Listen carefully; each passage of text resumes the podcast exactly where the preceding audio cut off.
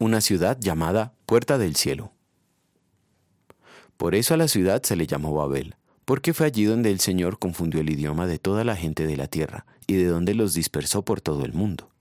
Génesis capítulo 11, versículo 9. Todos los seres humanos adolecemos de un gran mal, la necesidad de notoriedad. Queremos que los demás noten nuestras cualidades y esfuerzos, los primeros habitantes después del diluvio pensaron que esparcirse por todo lo ancho del planeta no era lo mejor para ellos y dijeron, Construyamos una ciudad con una torre que llegue hasta el cielo.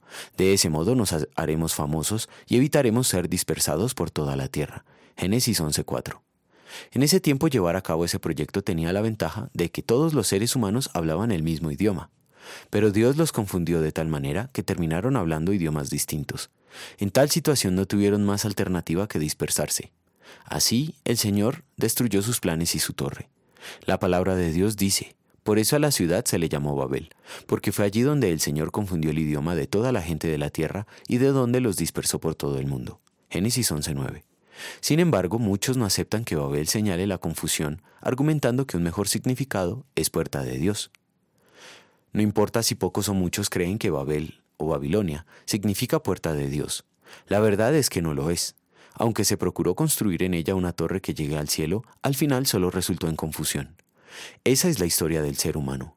Todos sus esfuerzos humanos realizados sin Dios terminan en confusión, no importando cuándo afirmen que su propósito es llegar a Dios.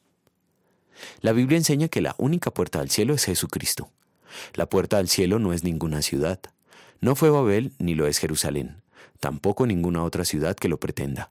Solo Cristo es la verdadera puerta, pues solo Él, como nuestro sustituto, obedeció perfectamente en lugar de nosotros, y solo Él pagó en la cruz por nuestros pecados. En gratitud por esto vamos a querer creer lo que la Biblia enseña, aunque todo el mundo diga lo contrario. Oremos. Señor, tu palabra es la verdad. Te suplico me guardes de apartarme de ella. No permitas que ninguna falsa doctrina encuentre lugar en mis pensamientos ni en mi corazón. Amén.